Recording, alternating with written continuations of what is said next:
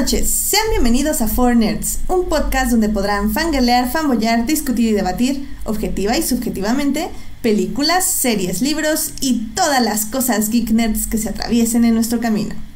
Yo soy Edith Sánchez y conmigo se encuentra Alberto Molina. Muy buenas noches a todos y bienvenidos a este especial programa porque estoy muy emocionado. La verdad es que va a ser un programa muy bonito porque hoy, muchachos, va a pasar algo muy, muy bonito que no se veía desde hace pues un chingo de tiempo desde que empezamos el, el, programa y pues yo ahora estoy muy emocionado. Vamos a hablar de muchas cosas, dícese solo dos temas, pero que son muy interesantes. Así que hoy va a ser un programa diferente, pero pues esperemos que nos acompañen y compartan opiniones y como siempre lo han hecho con nosotros para nerdear bien duro con, con lo que vamos a hablar el día de hoy. Así que pues Ay, pues te toca hacer la presentación el día de hoy. Híjole, porque si nos tenían que unir dos temas, más bien nos unió un tema, el otro es como pilón. Pero este tema es el eh, que obviamente siempre nos une a estos cuatro nerds, estos four nerds de aquí, de este podcast. Y es que tenemos la incorporación, el honor, el placer de tener a los otros dos miembros originales de este podcast, que es Alf y. ¡Hola!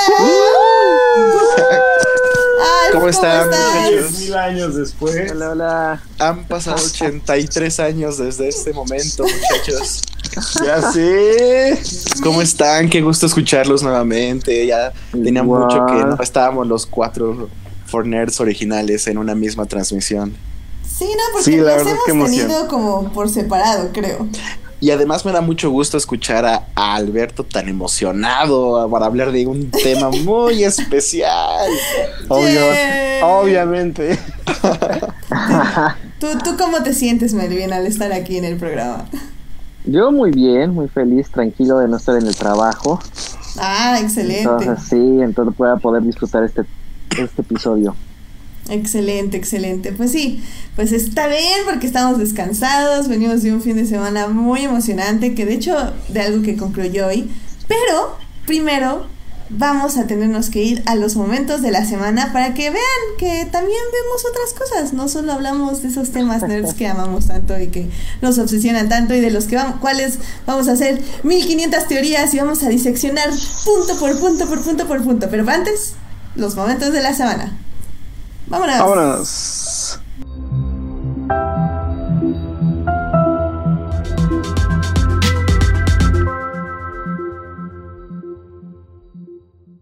Excelente. Pues a ver, em, yo digo que Alf inicie su momento de la semana. Ay, no, mi momento de la semana es muy triste, amigos. Híjole, me está bien. dilo, dilo. Pues creo que todos ya escucharon la noticia de de la Catedral de Notre Dame, que bueno, está ahorita en una situación muy adversa, se está incendiando. Eh, esto sucedió a las 6 de la tarde o 4 de la tarde hora eh, local de París. Y pues bueno, la verdad sí es algo que me, me ha entristecido mucho porque tuve chance de visitarla hace, unas, hace un par de meses. Y pues yo vengo de una familia de, formación muy religiosa. Eh, es algo que quería compartir con mis papás y que bueno, ya no lo pude hacer, pero ya de manera eh, independiente. Y pues sí, es bastante triste porque no solo, no solo se ve importante o no es solo es un monumento eh, relevante a nivel religioso, sino también como un monumento histórico, como una de las grandes atracciones culturales y turísticas de, de Europa. Y el ver ahorita que se esté incendiando, que, que se esté cayendo a pedazos, eh, los pilares, la, punta, los vitrales, todas las reliquias religiosas que había dentro, pues sí, sí me parece una, una situación terrible, nada más ahorita de acordarme las imágenes y ver los videos de la gente que está eh, alrededor o cerca de París este, cantando a, la, dama de Notre Dame y, a la dama de París y, y, ver esas imágenes, pues sí, sí es un momento muy triste para mí. No, no creí que fuera a suceder en, en mi generación. Hay este, varios monumentos y varios lugares en los que han ido pereciendo con el paso de los años.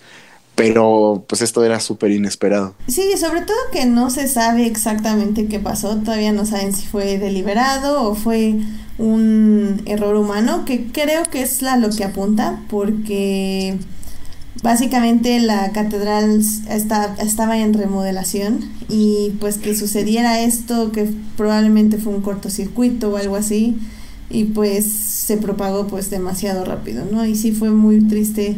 Y como dices tú, Alf, muy... Pues no, la palabra no es emotivo, pero no sé exactamente cuál palabra es, en el aspecto de que no... Eh, o sea, es como pues un dolor inexplicable y sobre todo que, digo, hay, hay varias formas de ver este evento, que es en el aspecto de que sí es la pérdida de, de arte y de un valor arquitectónico muy fuerte. Y, y, ya saben, internet siempre se pone, ay, pero nunca dijeron nada de verdad y así.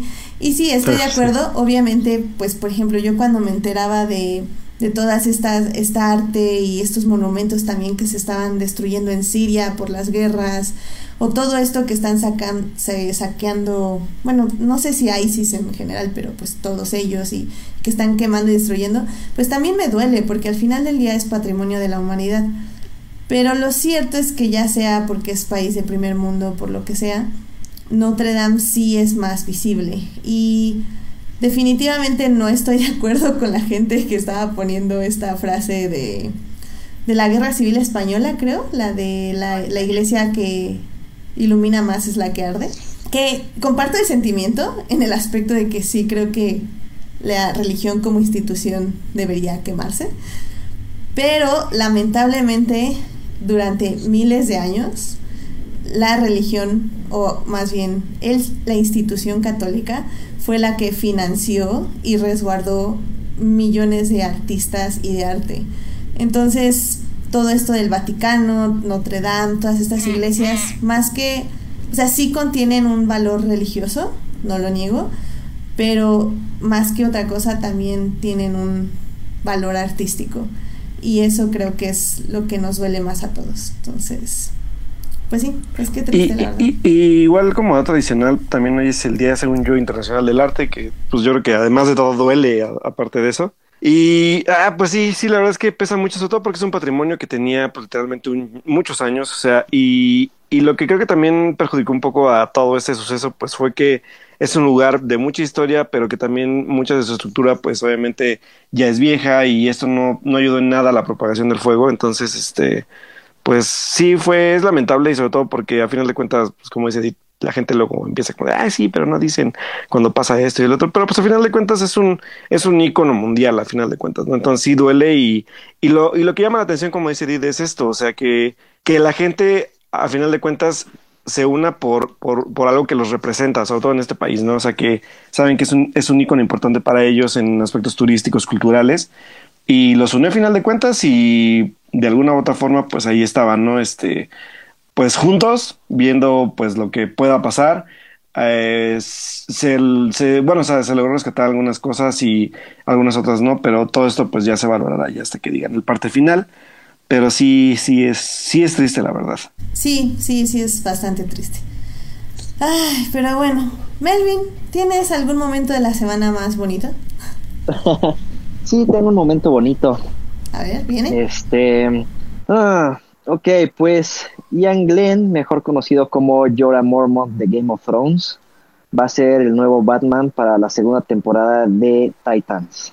Lo cual. Lord Fred. Ya, muy, muy buena noticia. bien, bien, bien.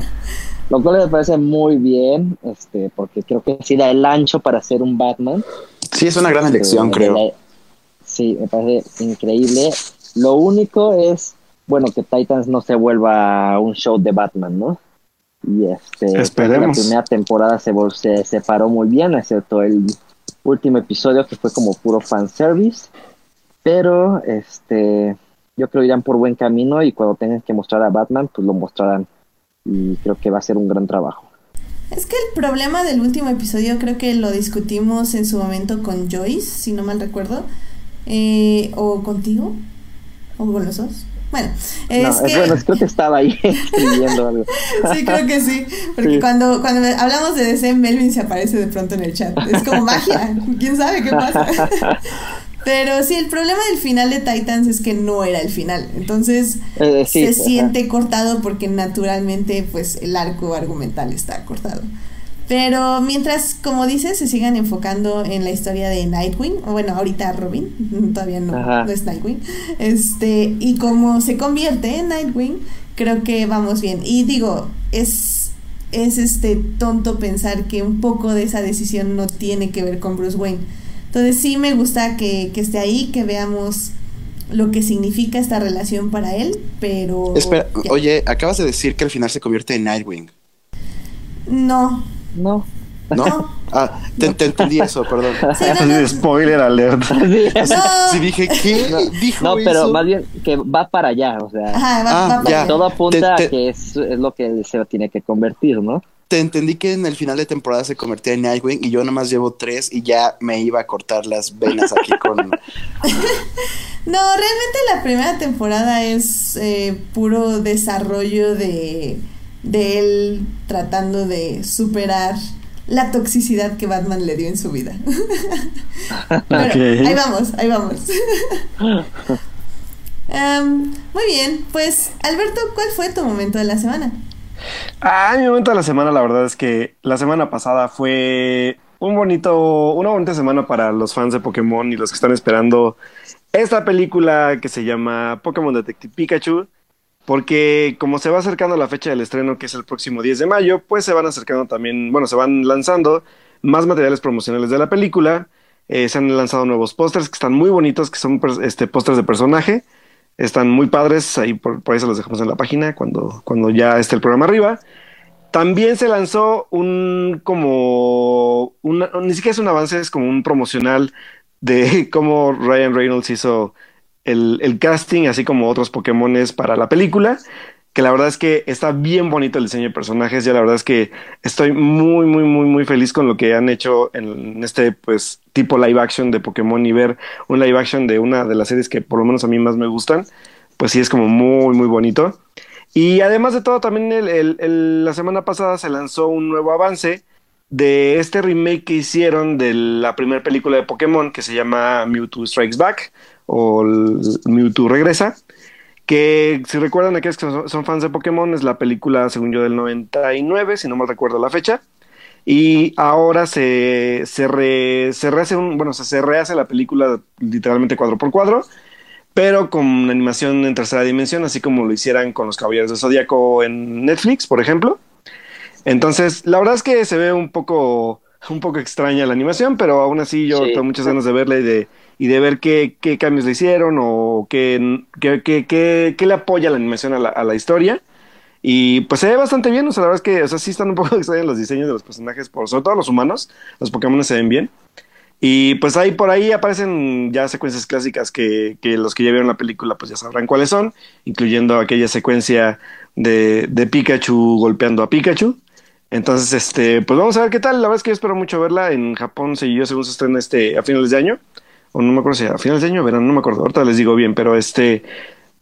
Este es un gran año para, para los fans de Pokémon y para. Sobre todo para que Pokémon cobre más fuerza de lo que ya había cobrado. Porque la verdad es que pues sabemos que al inicio era todo un rollo de nicho.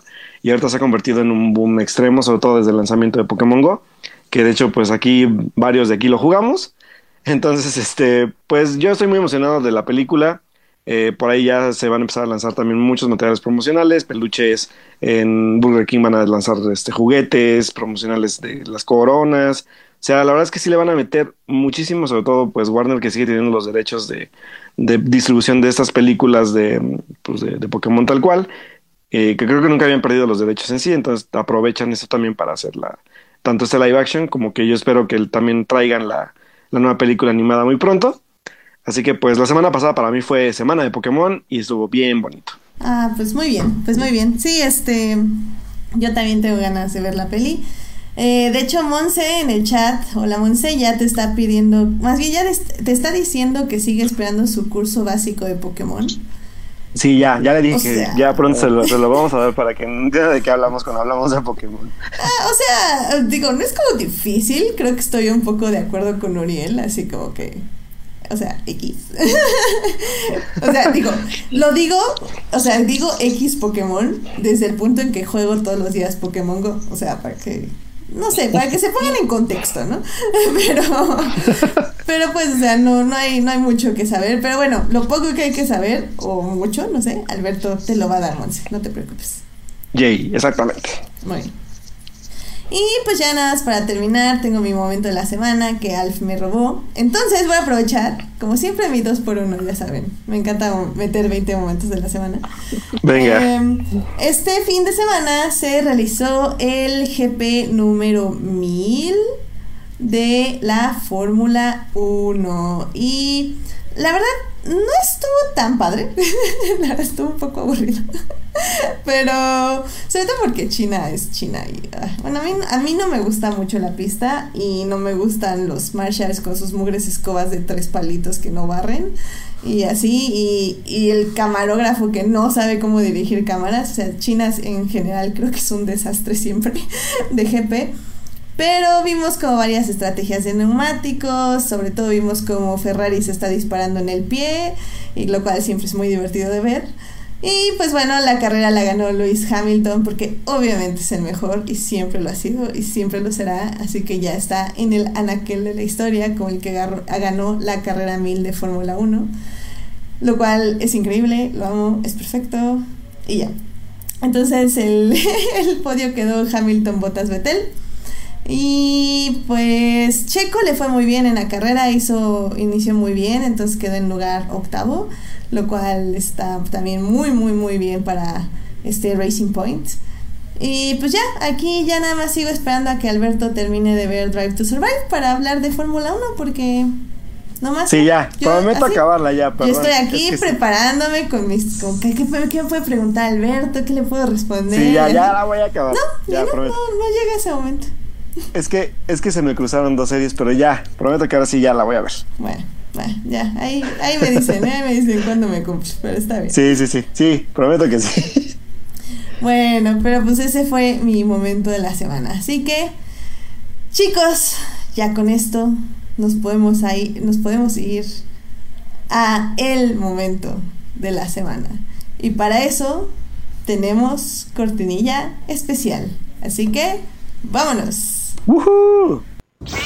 Jedis, Padawans, Siths, la fuerza, sables de luz, recompensas, droides, el imperio, Ewoks, la rebelión, Wookiees, cine, literatura y cómics. sección de Star Wars. En Fortnite. ¡Ah! Star Wars ¡Ah, qué! Celebration. Tenía mucho que no lo poníamos. Hace mucho tiempo que no la poníamos, eso sí, eso sí. Sí, ya, ya. Pues, pues la última vez creo que fue con Melvin, algo hablamos de Star Wars, pero no me acuerdo qué fue. Pero sí, ya, o sea, ya tenía rato que no poníamos la cortinilla de Star Wars. Sí, oye, siempre se le extraña, siempre se le extraña. Pues ya, este, este fin de semana, desde el viernes, se celebró Star Wars Celebration Chicago 2019. Se hicieron muchos anuncios mm, muy importantes. Hubo trailers, hubo teasers, hubo de todo. Así que vamos a hablar un poco de ello. Obviamente de las teorías que tenemos sobre diversas cosas, de diversos cosas. y digo, no sé ustedes, pero yo creo que deberíamos iniciar con lo más sencillo, que es el nombre del episodio 9, el episodio que cierra el, la saga de los Skywalker. ¿Qué es? ¿Cuál es el nombre, Alberto? The Rise of Skywalker, muchachos. Sí.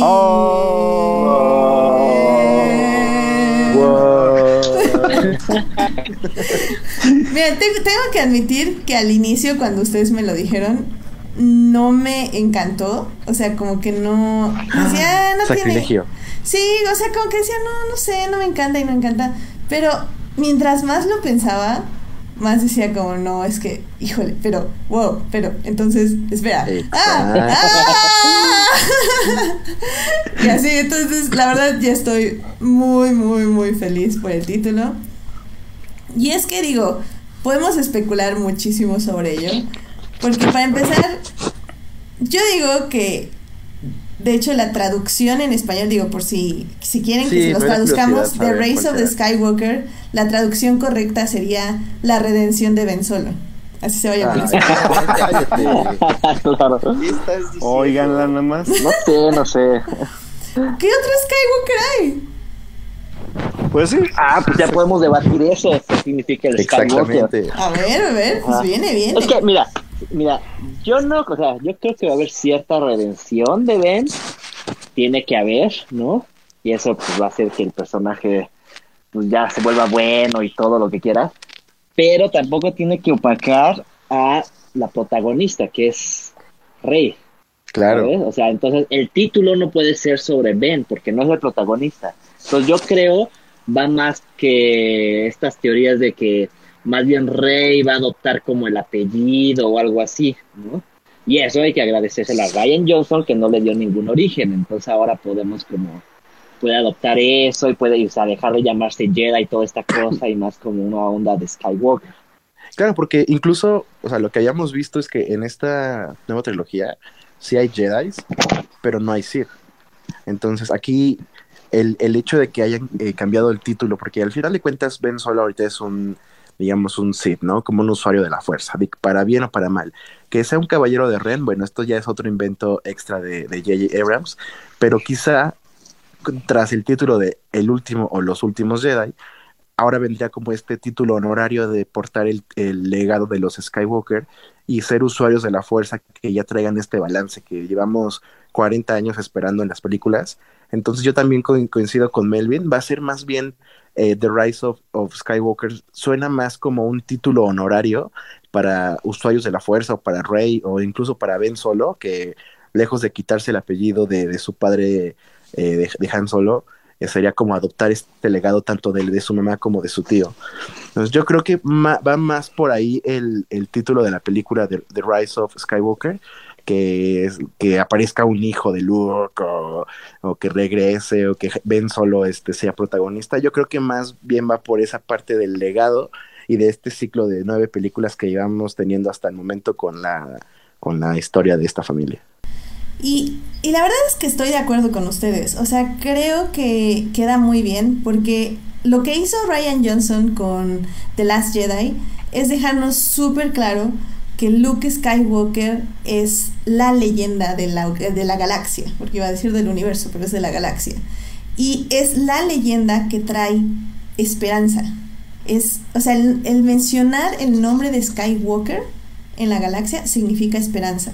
Y eso es algo muy, muy bonito. De hecho, recuerdo que nosotros cuando hablábamos en nuestro chat de especulaciones acerca del título del episodio 9, decíamos, tiene que tener la palabra esperanza, hope, tiene que tener hope, porque así tenemos que cerrar estas nueve películas.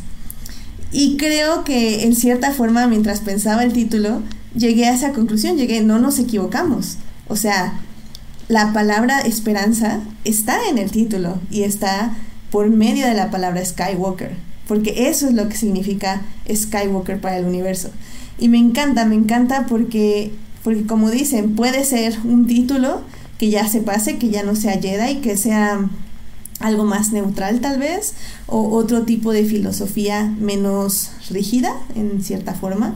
Pero aún así, sí me gusta mucho porque si algo vimos también en Star Wars Celebration, y lo dijo Dave Filoni muchas veces, es que todos en Star Wars merecen redención. Nadie está exento de merecer redimirse.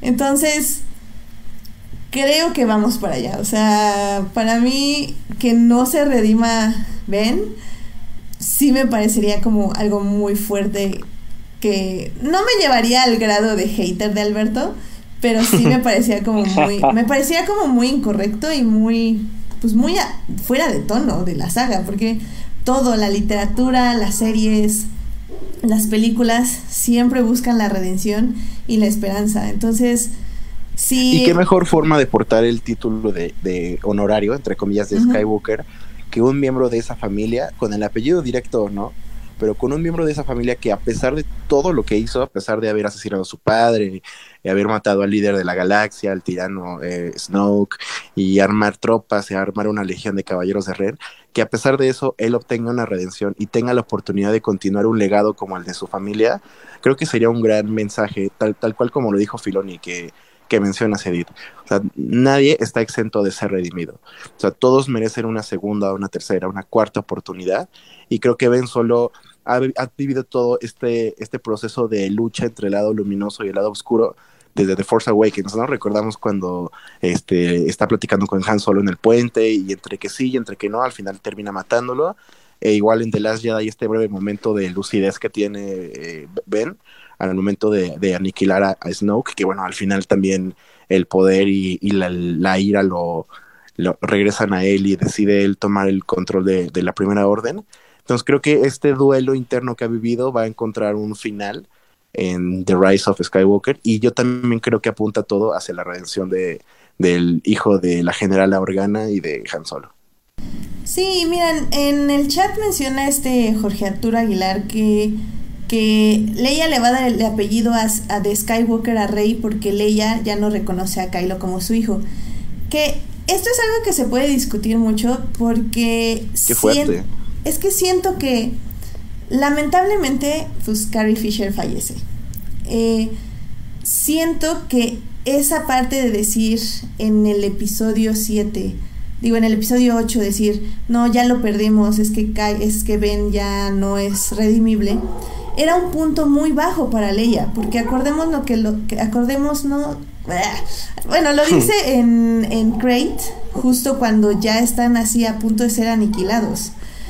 Eh, entonces, mi idea siempre fue que la idea era que en el episodio 9 Leia recuperara la esperanza y, no perdiera la fe en Kylo. O sea, que la, bueno, más bien en Ben, que la recuperara y que dijera, no, es que si mi padre, el más horrible hombre, hombre robot del universo, pudo al final decir, bueno, salvar a Luke, mi hijo también puede. Y es algo que creo que podría ya no quedar, eh, más bien concluir porque también habló JJ de esto. Él, dijo claramente durante el panel del episodio 9 de Rise of Skywalker que todas las escenas que se usaron de Carrie Fisher fueron escenas eliminadas de The Force Awakens que básicamente truquearon la narrativa para que pudieran funcionar alrededor de lo que ellos querían decir.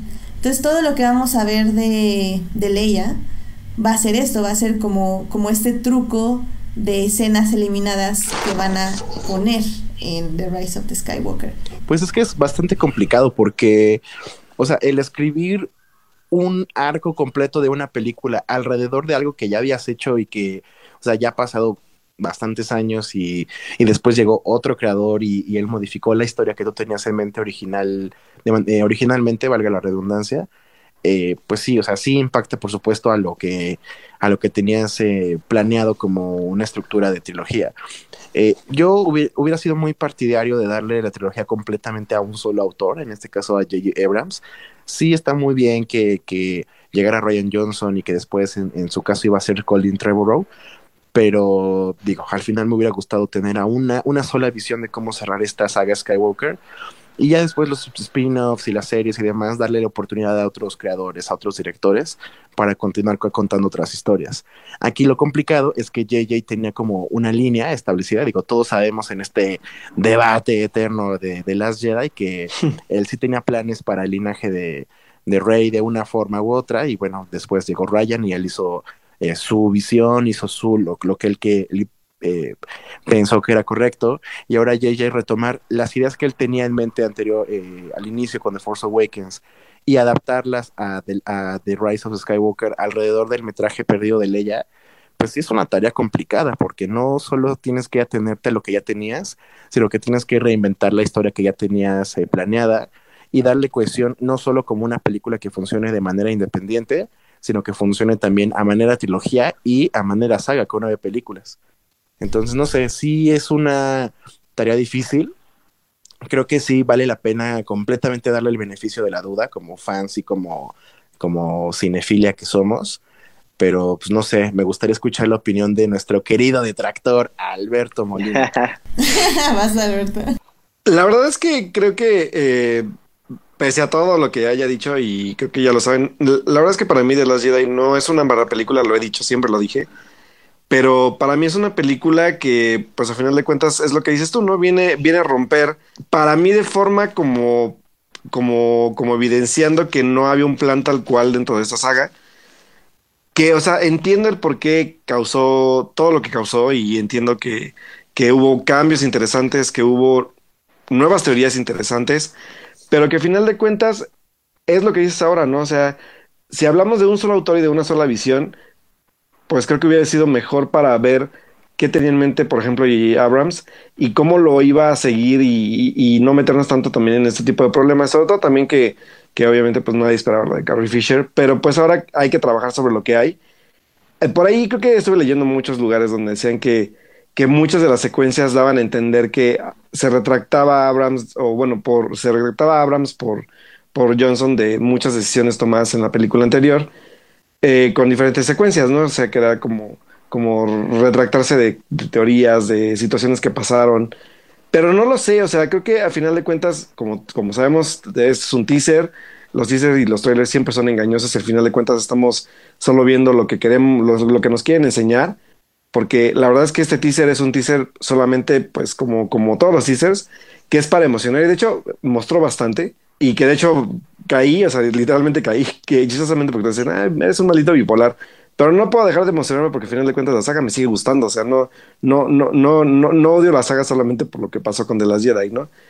Pero sí me llama la atención ver qué, qué cambios va a hacer Abrams aquí o, o, o, a qué se va a arriesgar ahora. Porque a final de cuentas, algo que sí voy a decir y que creo que es muy válido, creo que eh, Ryan Johnson le dejó una tarea bastante difícil rompiendo un poco el esquema de, de, lo sencillo que pudo ser para Abrams una sola visión. Y eso es un buen reto también, o sea, creo que no es malo.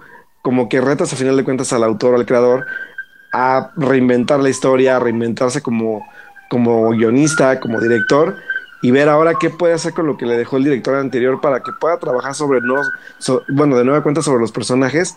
Y tal vez creo que hasta podemos llevarnos una sorpresa bastante interesante, como dicen, con el, con, con el porqué de, de, de Rey ser la protagonista, o la parte de la redención de, de, de, Kylo, que también yo creo que es muy válido, o sea, creo que como dice Edith, concuerdo totalmente, todo Star Wars a final de cuentas siempre ha tratado de eso, de, de, de redención de los personajes, y aunque parezca que Kylo no lo va a hacer, yo, yo digo que sí también, es, es raro porque la duplicidad de Kylo como personaje es un personaje más que, más que malvado, es caprichoso, y de ahí creo que viene mucho la parte como de, de, de que podamos ver esa redención que tanto hablan ahorita, ¿no? O sea, yo la verdad es que sí espero una película retadora en el aspecto de ver qué, qué le tocó hacer ahora a Abrams para cerrar este, este capítulo y lo que va a venir después sobre todo. Entonces, ah, no lo sé, o sea, la verdad es que yo sí estoy como expectante sobre, todo porque pues ya regresa Abrams, yo soy fan de Abrams obviamente, y pues a ver, o sea, creo que hay muchas teorías locas después de lo que vimos en el trailer, ni siquiera sabemos, sabemos que vimos a ciencia cierta y sobre todo aquella risa del final del tráiler que todos especulamos qué puede, qué, quién puede ser o por qué está ahí. Pero pues vamos a ver, o sea, a final de cuentas vamos a ver por qué, por qué, pues a final de cuentas regresó Abrams, qué, qué decisiones se tomaron narrativamente, qué sorpresas preparan para cada personaje.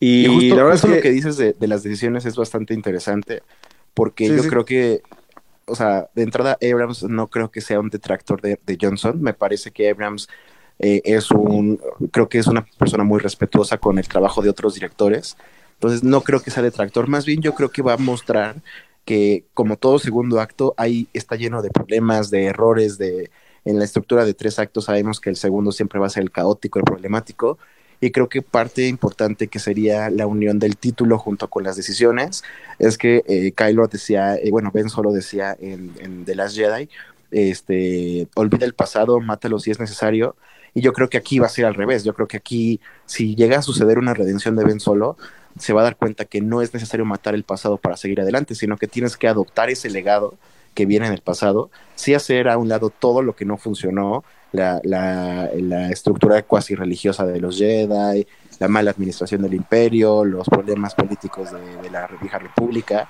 pero sí adoptar todas esas enseñanzas del balance de la fuerza, de la lucha del bien contra el mal, y no matar el pasado, sino adoptarlo con, con orgullo, con adoptarlo con las enseñanzas de, del del linaje, en este caso Skywalker, y continuar hacia adelante para un mejor futuro de la galaxia y quizá este balance de la fuerza.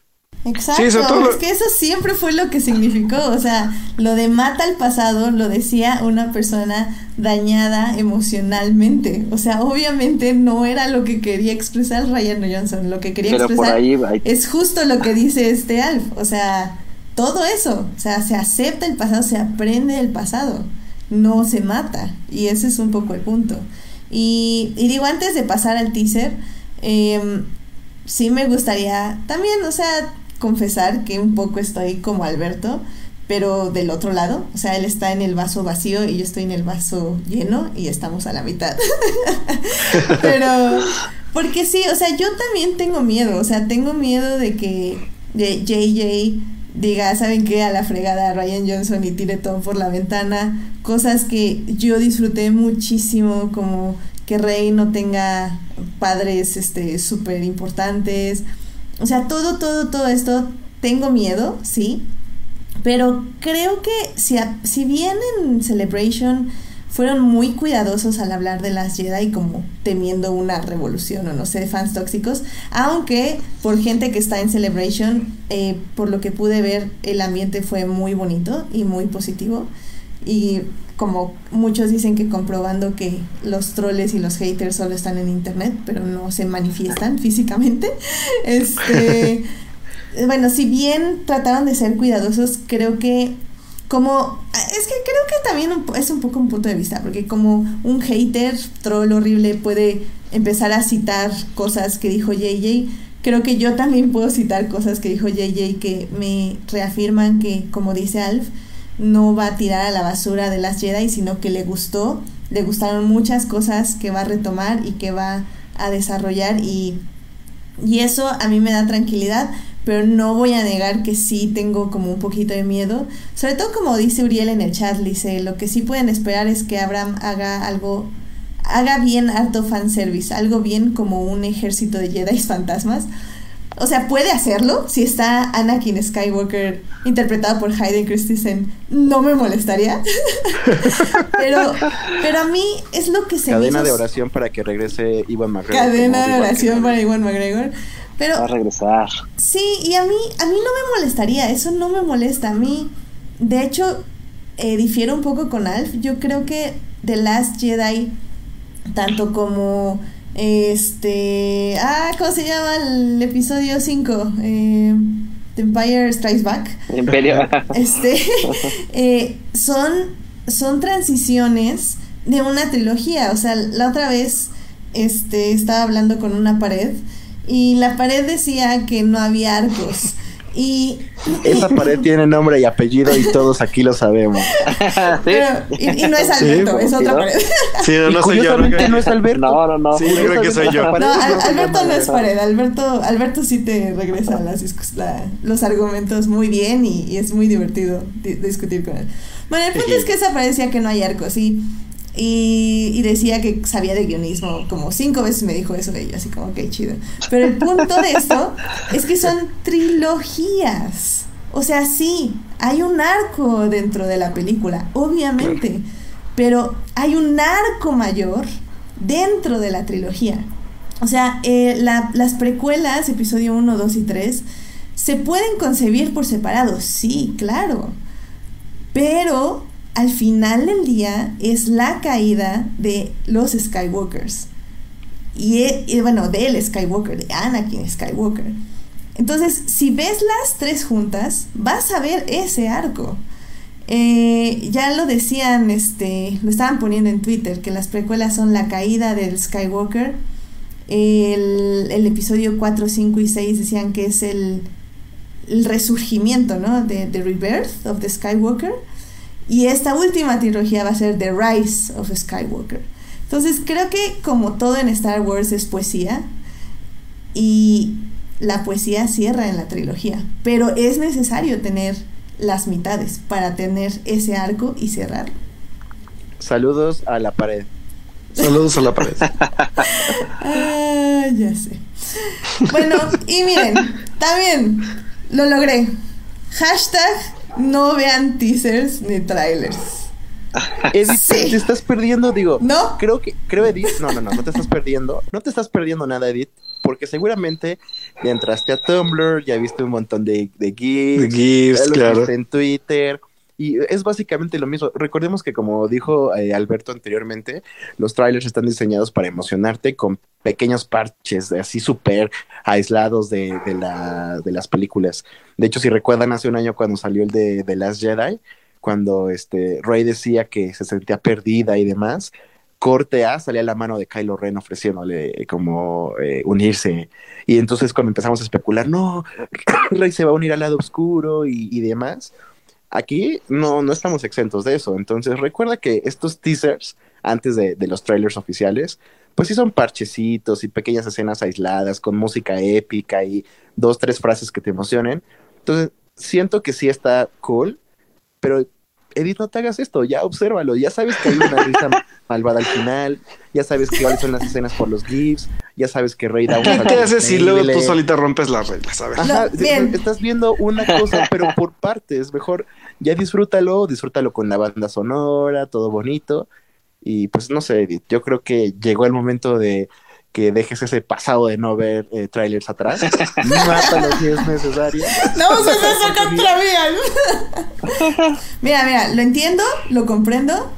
Hashtag no vean trailers.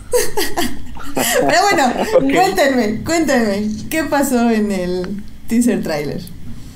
¿Qué se reveló en Celebration? ¿Quién va? Uy, Va a ver, es que no me acuerdo la estructura y me quedé nada más con el final, que es lo más wow. Ah, Pero, ah, bueno, empieza con Rey, ¿no? Así, este, este, la vemos ya en su nuevo traje, este, enfrentándose directamente a Kylo Ren, que, este, que obvio es él, digo, aunque no se muestra en ese momento, lo cual es extraño, y la vemos así como, pues ella, su sable láser, enfrentándose al TIE Fighter, bueno, no sé si es un TIE Fighter, no sé El qué. sable láser reconstruido. No, no. Es el sable original de la Ah, sí. Skywalker, pero ya reparado. Ya chido. ¿Y ven en qué nave anda? No sé. Pero es así como ella sola contra la máquina y, y este y todo badass, ¿no? Es- eso ya emociona, ¿no? De entrada. Y el Este, salto. El salto. Sí, por eso, el salto es así como, como ya wow, ¿no? O sea, ¿cómo le va a hacer? ¿Cómo se va a enfrentar? Lo veremos, porque yo sí creí y dije, bueno, pues ya nada más muestran cómo va uno de un lado al otro y ya veremos qué pasa después en la película, ¿no? Aparte, hay algo bien bonito que no sé si lo vieron en Twitter que me gustó muchísimo. Ajá. Que yo, yo, yo comparé un poco como también con ese estilo western porque tenemos como este extreme close-up a la mano de Rey con Ah, el sí, láser ajá. y el contraplano de la Ajá. nave llegando. Pero, por ejemplo, yo vi que hubo gente que subió como una comparativa de, de la persecución de la película de Hitchcock de... Ay, ¿cómo se llama esta película? No, de intriga North inter- by- de intriga no, internacional. North by Northwest. Intriga internacional. North by No, no, Northwest. by Northwest, ajá. que compararon la secuencia con, con esa escena de súper famosísima de la película de Hitchcock, ¿no? Entonces como de, ay, qué bonito. Y bueno, pues si quieren también, de hecho. Uriel hace, hace rato nos hizo otra pregunta. Bueno, nos hizo dos preguntas, pero creo que la otra ya se la respondimos. Pero justamente habla un poco de esa risa final, que obviamente Twitter explotó inmediatamente. Y como dice Boom. Alfa, aunque Pero, no lo ¿sabes viera, qué? Viene desde antes. Ajá. A ver, a ver, viene, viene, dime. Viene desde antes porque estamos como jugando con el pasado y todo, sabemos la, de, la parte de la estrella de la muerte, ¿no? Entonces dijimos, bueno, va a regresar, este, vamos a regresar a momentos, partes que nos marcaron, todo, ¿no? Y creo que la última parte es, así ya cuando se acaba, ya te emocionaste y todo, y es este Luke hablando, ¿no? Diciendo que pues nadie realmente se va, ¿no? Y este, y pues es bien bonito, ¿no? Porque lo relacionas pues con él mismo, con Luke que se muere, con Leia que quizás tenga un algún este destino trágico en esta película, ¿no? Entonces dices, ay, la fuerza siempre van a estar ahí, ¿no? Todos tus personajes queridos y de repente ¡pum! la, la risa del emperador, ¿no? Y entonces sí, yo sí me quedé así, no mames, o sea, como que te cambió todo, ¿no? Sí. O sea, como que te estás emocionando, te, te estás ya en un momento nostálgico y dices, ok, el tráiler no me dijo mucho, dices, ok, va a ser como pues, las mismas batallas, ya sabes, Rey contra Ben y quizás se va a redimir, o sea, el gran malo va ya ya no es Snoke, entonces era Ben de alguna manera, algo, y de repente, pum, te da- cambia todo con la risa, nada más ese. Pero no, no. hay, hay que ser bien cuidadosos porque no sé qué, qué declararon tanto Kathleen como, como J. Abrams sobre, sobre que iba a regresar. Pero obviamente no sabemos cómo va a regresar al final de cuentas, ¿no? Que, que es lo que les mandé hace rato al final de cuentas de la nota. O sea, que Kathleen dijo que estaba planeando desde hace mucho que regresara este personaje, pues el malo maloso de, de todas las, de todas las sagas de Star Wars, ¿no? Pero, pero ni siquiera sabemos de qué forma va a regresar, así que Yo honestamente Pero va a dudo de- regresar. yo dudo de esas declaraciones, o sea, es todos sabemos que cuando eres CEO de una empresa así tienes que decir, "No, sí, sí, todo es increíble." Sí, exacto, sí. Y a eso me refiero, ¿eh? Porque ni siquiera sabemos si es un juego solamente de, de un flashback de algo, ¿no? O sea, ni siquiera sabemos si va a ser que regrese en forma o regrese de alguna forma Exacto. Aquí yo extraña. insisto, yo insisto es es la forma en la que está eh, editado el tráiler, es como para Claro. ponerte a pe- especular. Ahora, después de esto, recordemos que después de cada uno de los de los paneles principales de Celebration hay una especie como de eh, red carpet, bueno, no una red carpet, sino como una zona de prensa en la que ponen a 23 medios especializados y pasa a cada uno de los miembros a hacer una entrevista como de uno o dos minutos. Sí, Eh, en esta eh, sí pasaron a J.J. Abrams y él dijo sí, va a regresar, o sea, es un hecho que va a regresar. Luego Kathleen Kennedy pasó y dijo sí, es un hecho que va a regresar y estaba todo planeado, lo cual es para mí bullshit. Y después este el actor que da vida al emperador, Ian McDermott, este él tuvo una entrevista ahí, este ahí tuvo una entrevista me parece eh, después como no sé si para el panel del episodio 1 y después lo entrevistaron en el esta como transmisión de en vivo del Star Wars Show y él reveló que sí va a volver, pero que sí está muerto. O sea, como que lo dijo y después dijo, bueno, pero quién sabe, ya sabes, ¿no? Cuando estos actores la hablan de más, pero no dicen nada, pero dicen parte y dicen todo y dicen un cachito. Él dice, Claro. sí, el, el emperador va a volver, pero está muerto. Este, este sujeto está muerto. Y Hay que- después hay que- como que... Hay Después que como que- que se ríe y dice, bueno, pero quién sabe, no, en, en la fuerza no está definido. Pues obviamente hemos visto muchos arcos en el universo expandido de, Exacto. de cuando se clona y cuando le está a- al hijo de Han Solo para hacer el clon chingón. Y luego lo hemos visto incluso en, en Battlefront 2, cuando Ajá. genera estos droides sentinelas para que guarden su, su memoria y puede volver como una aparición de la fuerza. O sea, hay una gran cantidad de formas para que vuelva. De hecho, no es una idea tan descabellada si lo ponemos ya en la mesa de, de los nerds. Creo que Edith ha leído mucho más de este nuevo canon. Ella nos podrá decir otras formas para que Palpatine vuelva. Pero sí, el hecho de que reemplacen a un Snoke con un Palpatine, a mí sí me.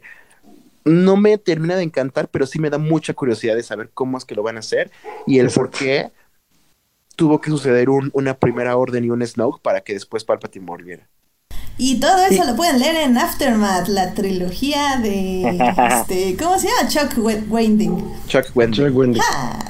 Aquí hay algo bien interesante porque el otro día yo, yo también así como que comentaba, ¿no? El aspecto de, de, de, de sí, pero es que sí puede volver porque al final de cuentas tengo el conocimiento de, pues de esto, ¿no? Del, del, sobre todo de la parte de cómics y de los videojuegos que hemos hablado ya hace tiempo, de, de lo que dice Alf, ¿no? De, de este tipo de sentinelas que guardan la memoria y que de hecho lo vimos incluso en el en esos cómics de, de antes de, de Force Awakens, donde se, de hecho se revela eso, ¿no? Que a final de cuentas los androides guardan este como, como mensajes o órdenes para que siga este tipo de chispa de- de- del imperio activa.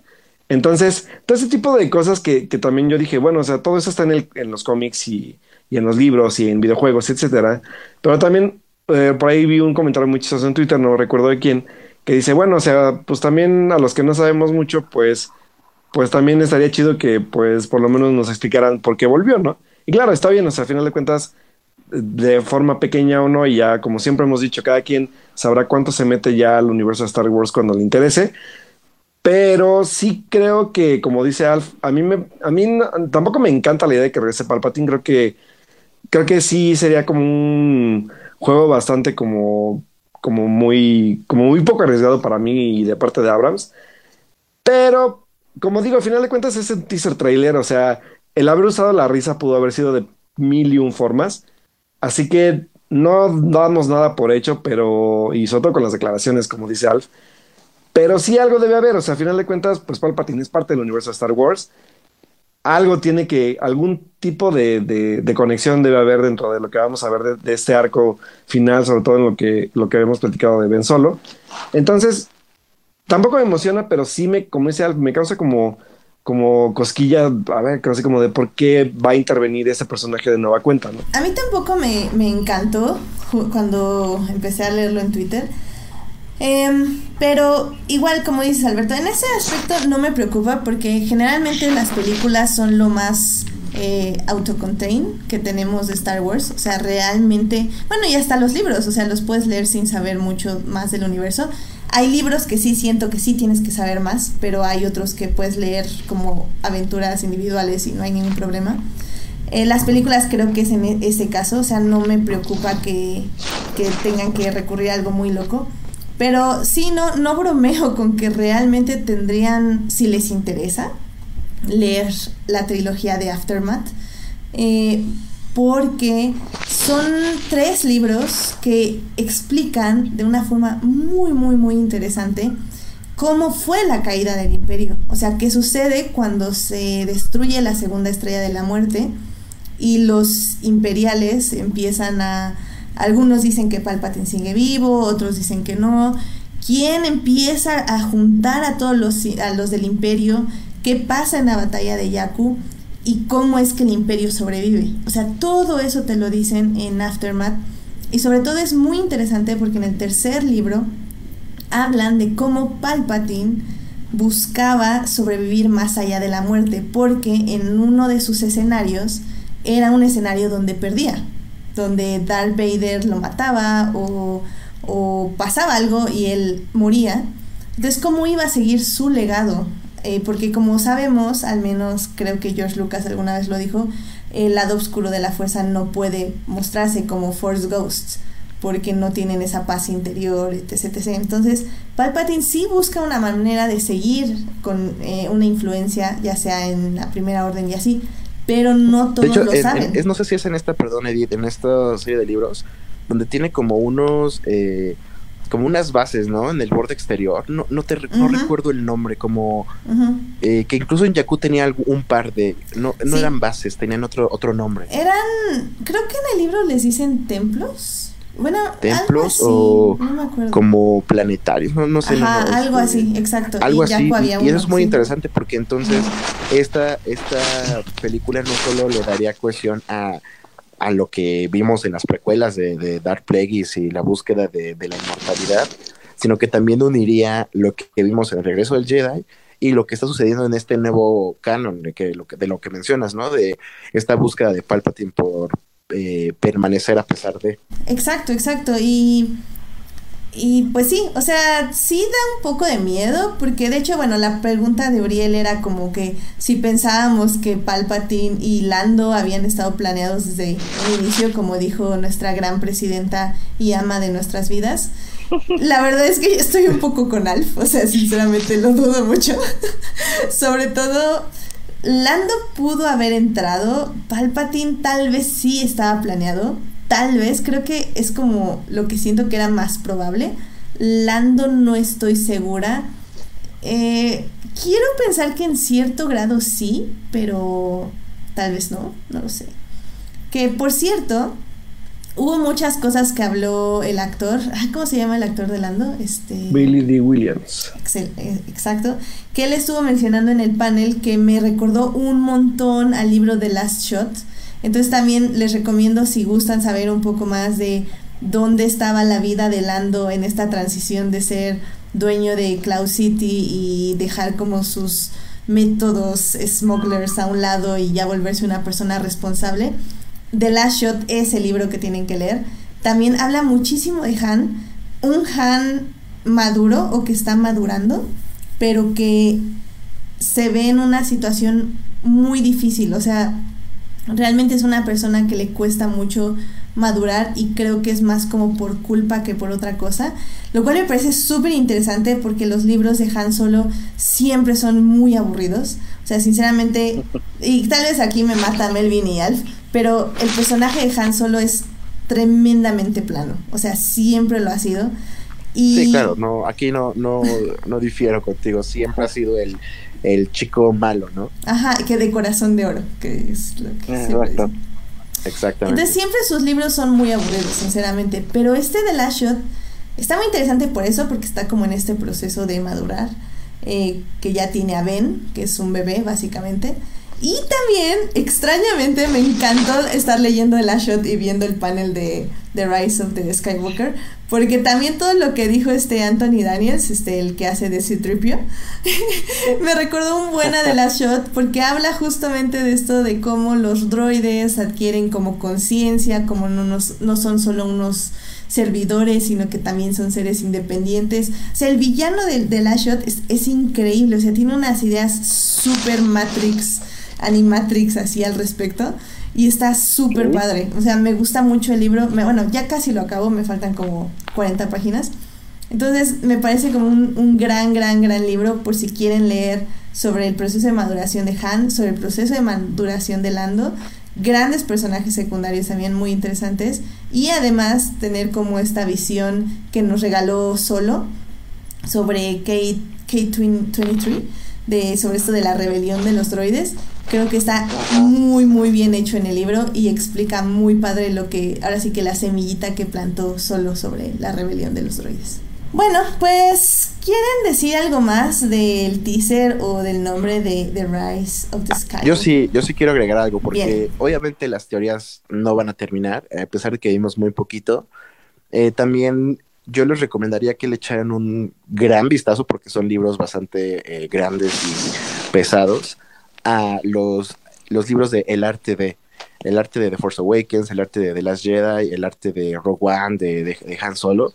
Eh, precisamente porque dentro de todas las teorías, eh, filtraciones entre comillas y lo que ha surgido alrededor de The Rise of Skywalker, eh, tenemos que muy probablemente la, la película va a tratar, sí, por supuesto, de unificar las tres trilogías, pero como dijo J.J. Abrams, que va a tratar de ser una película que funcione de manera independiente y que va a reunir a los tres protagonistas principales, a Rey, a Finn y a Poe, en una misma misión.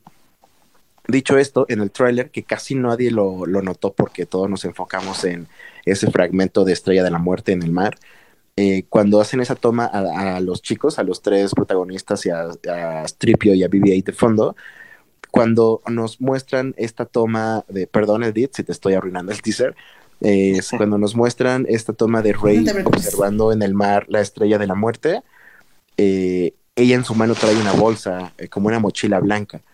Entonces, todo lo que ha girado en torno a esta película, eh, filtraciones, entre comillas, o rumores de gente, entre comillas, cercana a la producción, indican que va a haber como un MacGuffin, que todos los chicos van a estar como buscando algo, tanto la resistencia como la primera orden, que también va muy de la mano de cómo va a funcionar la historia de Star Wars Galaxy's Edge, este parque, esta expansión de, Disneyland, de Disney World, de, basada en el universo de Star Wars.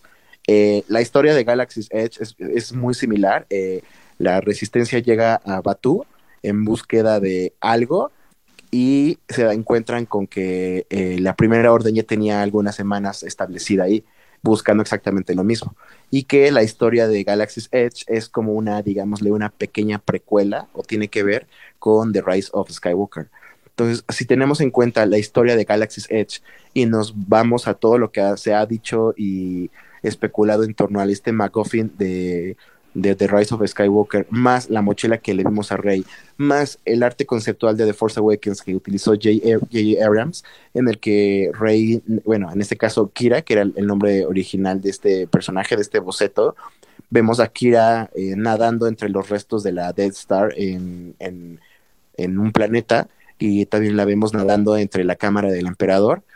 Yo creo que sí todo va a girar en, torno a un MacGuffin, pero el qué es esto o el por qué, eso es lo que sí nos va a tener como tontos especulando ocho meses, porque siento que ese objeto o ese objetivo más bien de, de ambas partes de la resistencia de la primera orden va a ser lo que va a unificar a toda esta saga Skywalker, lo que va a ser que justifique el regreso de Palpatine, un Como- posible cameo de Obi-Wan y, y no sé. Como una, como una profecía en la Orden del Fénix de Harry Potter. No tanto como una profecía o como un holocrón, yo creo que va a ser algo más. No estoy seguro de qué, o sea, aquí tenemos conocimiento muy limitado y obviamente los trailers muestran lo que queremos ver, pero si algo nos han demostrado estas filtraciones recientes, por más poquitas que son, es que son genuinas. Eh, se había filtrado que Citripio iba a liderar una pequeña como resistencia que le iba a tener como a, a su cargo un grupo de rebeldes y luego lo vimos en este póster filtrado con una ballesta. Eh, se había dicho que Billy D. Williams iba a volver con un traje amarillo y lo vimos en el póster y lo vimos en el teaser.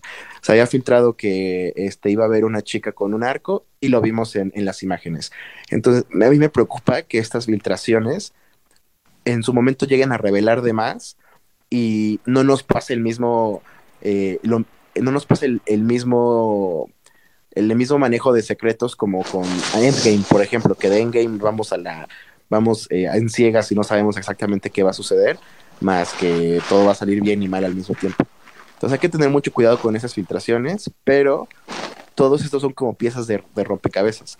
Para los que no gustan de los spoilers, pues yo les sugeriría que se alejen completamente de Reddit y de foros y demás, y pues disfruten lo que vaya saliendo, ya sea eh, teaser trailers, eh, pósters, imágenes y demás. Y para los más clavados, pues es momento de especular. Muy bien. Sí, estoy, estoy de acuerdo. Creo que yo soy una de esas personas, sinceramente. Y le hemos dicho, o sea, a casi nunca aquí, de hecho, en Fortnite les hablamos de teorías o así. Es, es como muy raro que lo hagamos. Un poco por eso, porque al final del día siguen siendo teorías. Por ejemplo, yo sí quería que ya saliera el póster eh, para ya hablar bien, bien, bien de lo que va a pasar en la teoría, porque si sabemos algo de Star Wars es que sus pósters cuentan mucho. Pero, pero no salió, o sea, tenemos uno filtrado, pero no, no, no sabemos si es real. Entonces, ¿para qué empezamos a especular algo que no sabemos? Digo, nosotros lo hacemos a veces por diversión, pero no, no les vamos a quitar su tiempo, sobre todo si no les interesa como súper muchísimo Star Wars, ¿no? Bueno, pues yo creo que de episodio 9 sería como todo. Vamos a mencionar rápidamente otras cosas que salieron.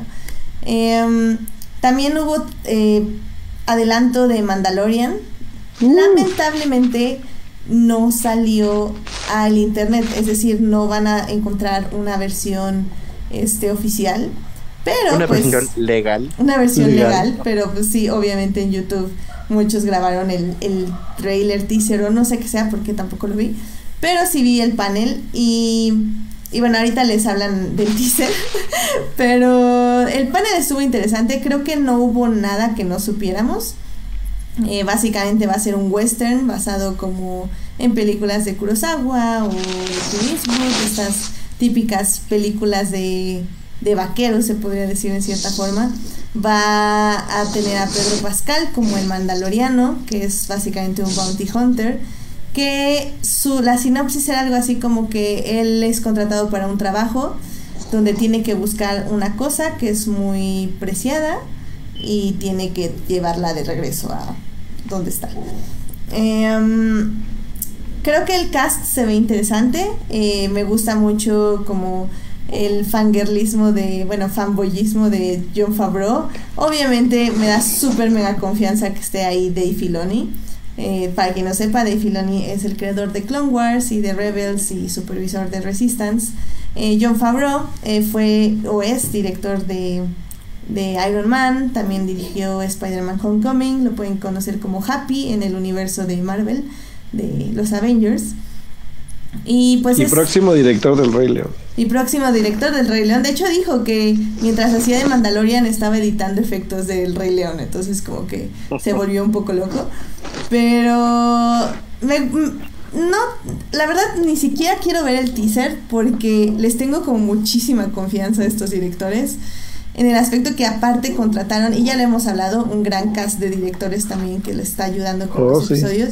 Entonces yo sé que esto va a ser un producto que si no al menos, si no bueno, al menos va a tener mucho corazón. Y creo que con Dave Filoni supervisando o ayudando nunca hay fallar.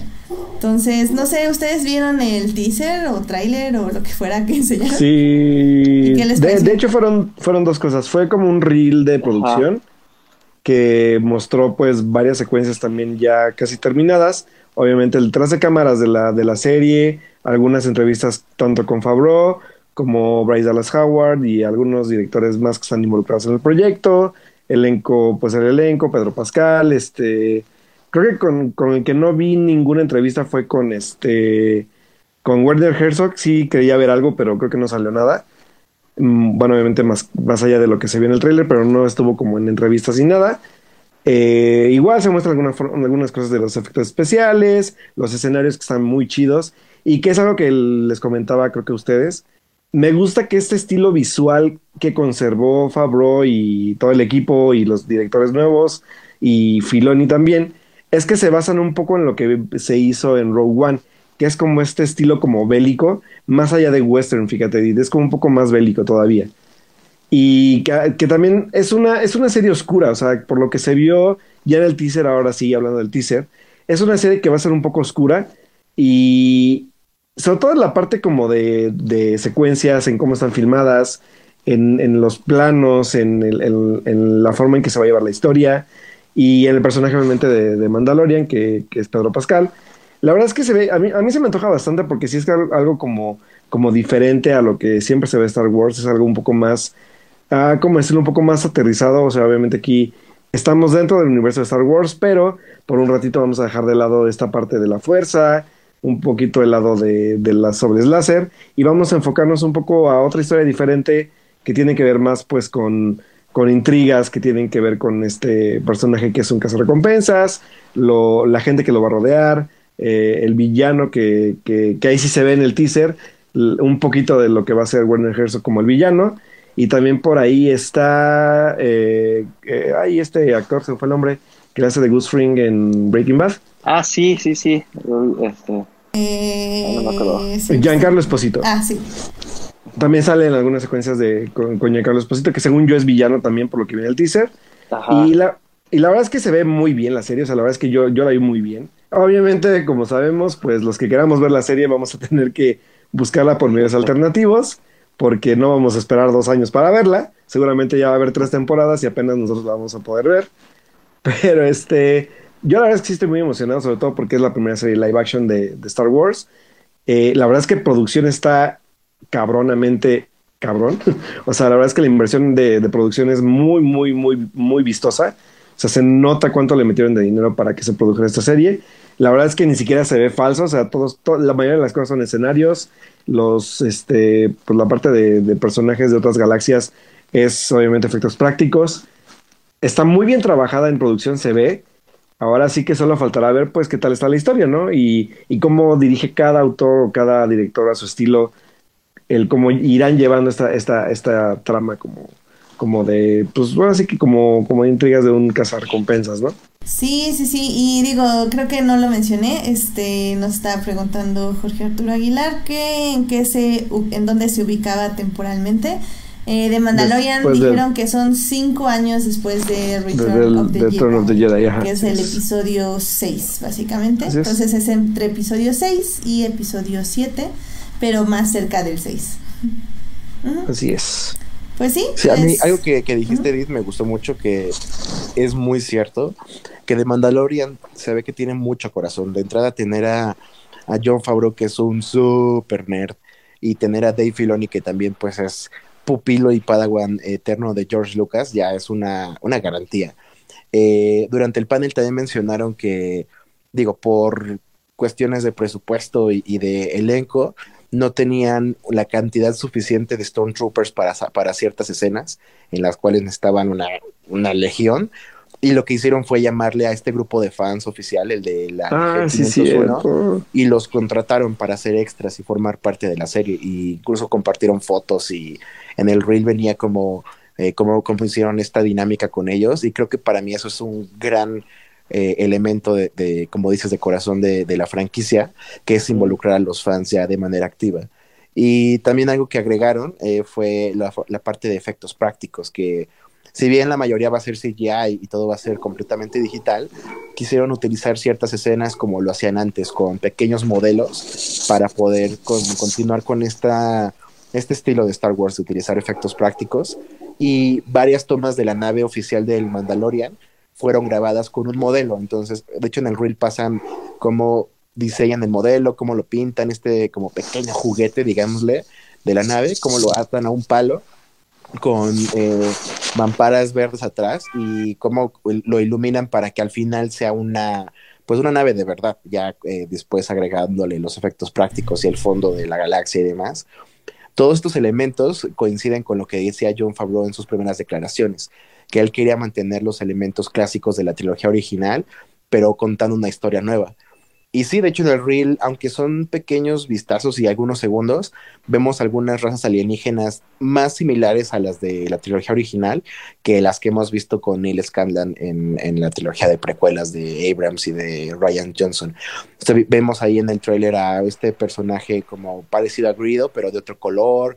Eh, si recuerdan, en, en la cantina de Mos Eisley hay como un, un hombre como de con cara café con unos cuernos que luego reemplazaron en las ediciones especiales. En el, en el reel de, de Mandalorian hay uno de esa raza, entonces yo sí le tengo mucha esperanza, insisto, y creo que coincido con Alberto, ni loco me voy a esperar dos años a- para ver de Mandalorian. de Nadie. Este, espero que en nuestra bahía Claro.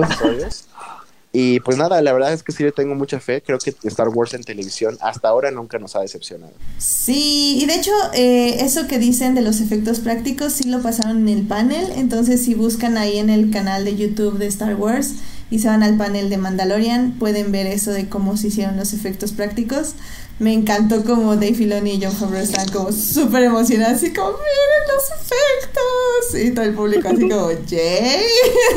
Pero a mí, a, a mí también me gustó mucho porque pues como, como dice Alf, pues a nosotros también nos gusta mucho todo esto de cómo se hace cine, entonces qué emoción la verdad. Am, bueno, pues yo creo que de Mandalorian eso sería básicamente todo, ¿no? Lo que se dijo y lo que se resumió. Eh, podemos pasarnos como rápidamente a la otro panel que yo esperaba muchísimo, que obviamente es el panel de Clone Wars. Oh my god, que es pues básicamente la serie que me hizo súper mega super fan de Star Wars. Entonces, obviamente yo estaba muy emocionada, vi todo el panel.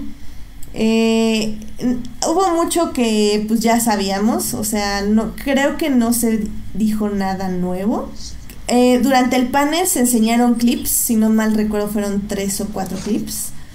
Eh, algunos sí fueron de cosas que nunca habíamos visto, otras, otros clips fueron de cosas que ya habíamos visto, pero hagan de cuenta que como en modelos eh, pre, antes de ser rendereados, es decir, sin color, con formas completamente geométricas y digo, sí, geométricas, este, o sea, súper rough la animación. Entonces fue muy bonito ver, ver que literalmente Dave Filoni está usando cosas que desde un inicio quería hacer para la séptima temporada de Clone Wars y que pues por la cancelación ya no pudo hacer. Y además también enseñaron otro clip de una parte con la que habló con Ashley Eckstein, que es la voz de Ahsoka Tano. Este, que de hecho en un panel, no recuerdo dónde, o sea, hasta ella estaba hasta llorando de que no sabía que le pasaba eso a su personaje y ella se emocionó muchísimo que le salieron varias lágrimas. Ese clip lo vimos, eh, que no me encantó verlo porque fue como, oh, esto creo que tenía que tener más contenido emocional, pero tampoco no me molestó verlo porque realmente si, si, si son tan fans de Clone Wars como yo, ya habían leído todo eso, ya habían visto todos los reels sin renderear, ya habían visto todo porque realmente cuando yo me enteré que ya no había más Clone Wars, busqué toda la información que pude y tenía y estaba en YouTube y así. Entonces, eh, sé que por los que vieron el tráiler, porque no lo vi, Ok. decidí, decidí no verlo. Ya, ya fue como, no, no lo voy a ver. ¿Para qué? Y un poco por lo que decidí eso fue porque realmente ya sé qué va a pasar. O sea, sé que hay cosas que me van a sorprender porque obviamente no sabemos todo lo que va a suceder. Pero hay muchas cosas que yo ya sé que van a pasar, ya sé cómo van a pasar por todo lo que ha dicho Dave Filoni durante todos estos años. Y entonces no necesito ver un teaser de eso, prefiero ya verlo en el momento que se estrene el episodio. Y pues estoy muy emocionada, supe que la animación está muy hermosa, ustedes me lo dirán. Y que, que bueno, que lo dijo Dave Filoni en el panel, dijo que querían apegarse a la animación que ya habían hecho, pero obviamente aprovechar que ya había más tecnología para hacerla muchísimo mejor. Entonces, Sí, de, de hecho wow. se ve más detallada, la verdad. No manches, qué, qué padre. Entonces díganme, ¿qué, ¿qué tal luce la séptima temporada de Clone Wars? Alberto. Denle, denle, yo tampoco vi el tráiler. Eso, Melvin. No, yo sí, yo sí creo que va a ser una gran temporada. Yo soy más fan de Clone Wars que, que de, de Resistance, incluso que de Rebels. Y justo, o sea, creo que fue un gran panel. Todos estaban muy emocionados. Al principio, al principio estaban como muy, yo los sentí como muy secos, como muy, pues sí, sí volvimos y la salvamos y esto es lo que va a suceder y esto y lo otro. Pero ya mientras fue avanzando y este, era Warwick Davis, el que fue como el moderador del panel, me parece Ajá, sí. empezó a compartir como más la emoción y el revelar, revelar las escenas y este primer clip de, de Ahsoka cayendo al bajo mundo, al 1313 Underworld de, de Coruscant. Eh, todo indica que va a ser una gran temporada. Espero que sí le den un, un- ya un cierre. Habían mencionado el- algo del arco de Bad Batch y habían mencionado el regreso de, de Darth Maul para pues también darle una cohesión junto con Rebels y, y pues no sé, creo que eh, aquí sí hay que confiar plenamente en Filoni y en el trabajo que están haciendo. No la, no la revivieron por nada, más bien es un trabajo hecho igual, como dice Edith, con mucho corazón, con mucho cariño.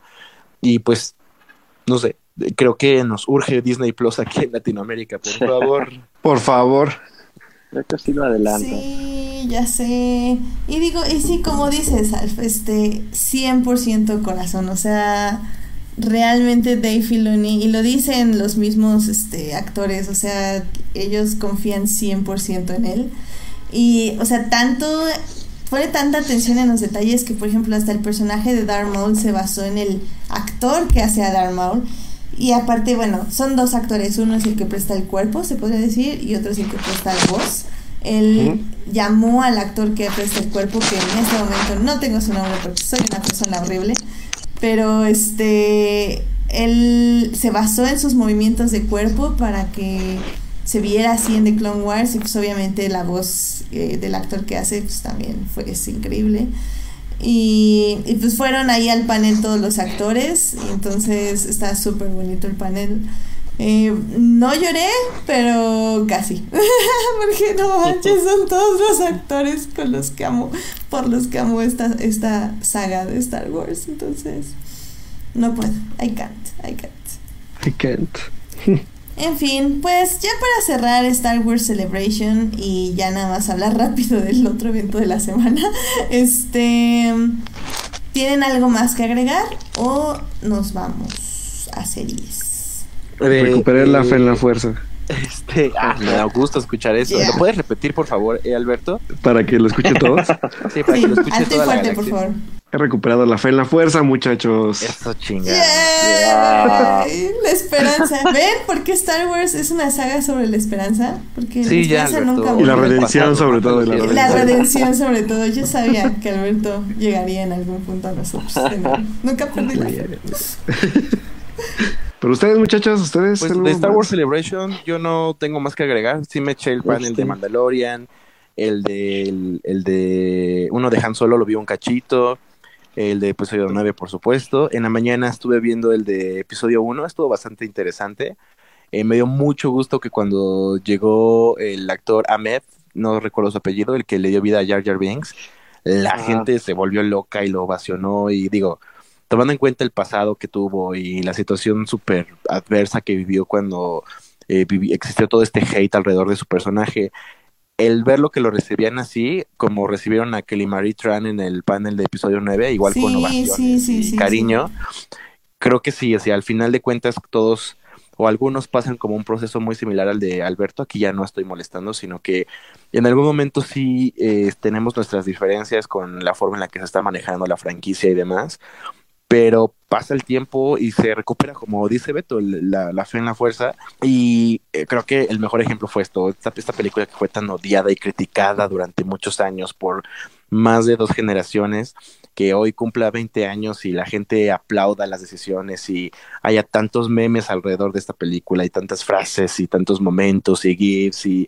yo ahorita la puedo ver y de la trilogía de precuelas sin afán de, de querer encender esto, el episodio 1 sí es mi favorito, no tanto por la historia ni por las actuaciones que son mayormente mediocres, sino que me gusta mucho porque me recuerda a mi infancia y mi Claro. segundo acercamiento a la franquicia. Y bueno, sabemos que el episodio 3 es increíble y demás, pero el episodio 1 sí tiene un gran, un gran eh, lugar en, en mi fandom. Y pues bueno, Celebration fue un, un gran evento, el que hubiéramos, en- nos hubiera encantado a los cuatro estar allá. Por X, Y y Z razones no lo logramos. Ah, Pero- planeación.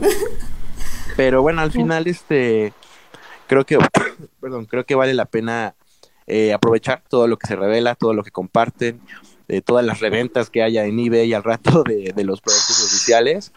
Y pues ojalá nos podamos, ojalá nos podamos ver en Anaheim para el año que entra. Playera de. Ahsoka, digo chamarra de Sabine. Sí. Sí, creo que creo que estoy mucho muy de acuerdo contigo, Alf. Sí. De hecho, en ya un par de meses vamos a hacer un especial de, de episodio 1 porque obviamente hay que hablar de esto de, de los 20 años, eh, evidentemente. Pero sí creo que creo que Star Wars es una gran industria que sabe, sabe lo que está haciendo, obviamente. Y justo, o sea, gente que cuando vimos el episodio 1 teníamos 10 años, y que en este momento tenemos un poder adquisitivo donde preferimos no comer, pero, pero tener esa nave hermosa o ese libro increíble o así.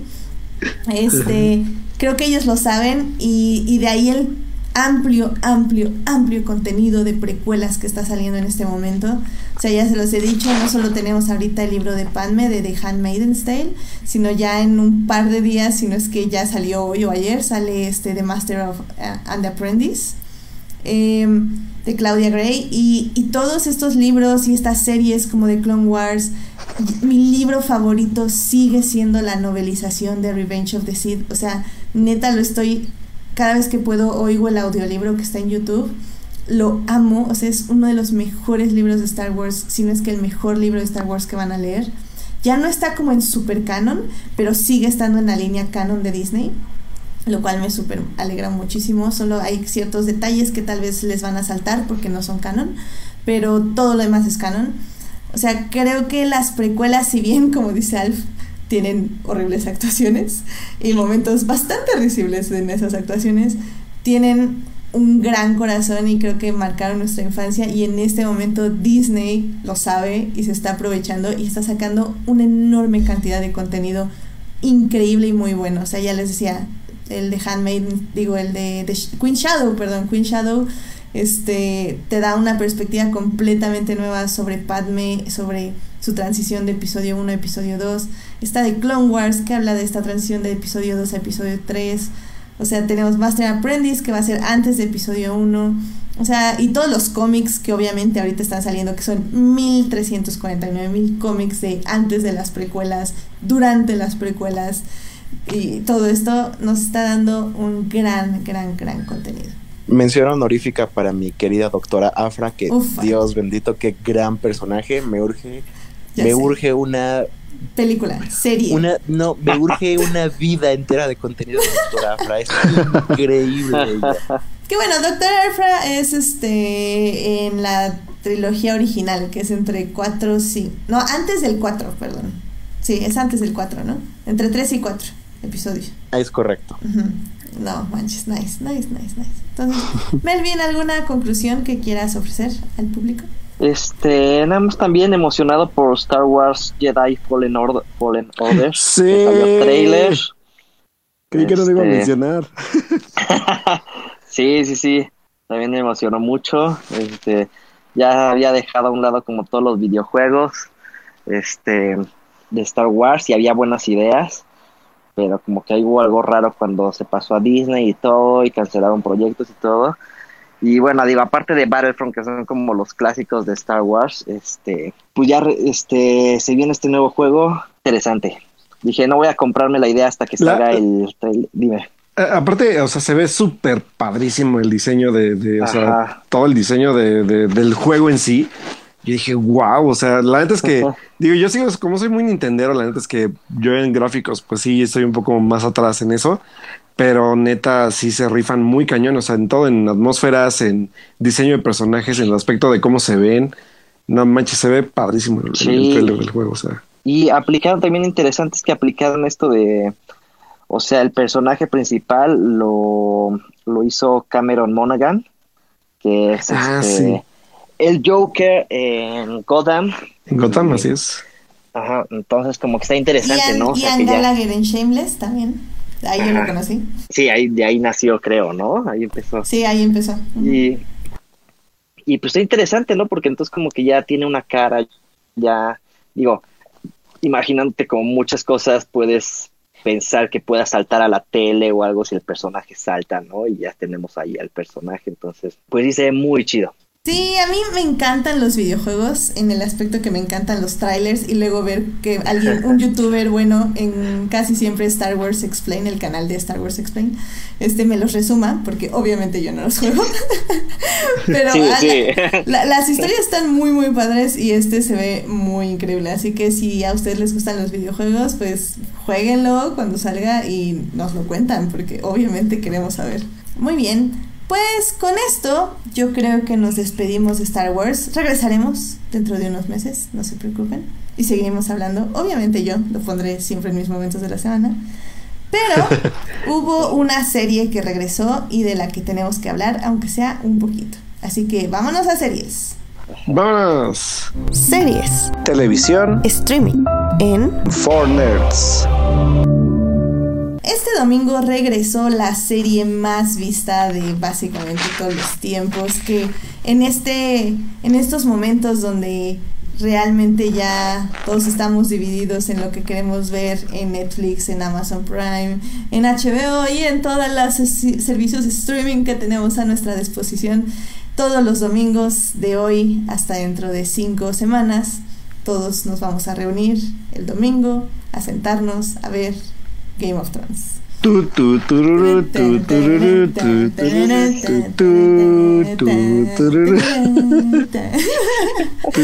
Súper bien.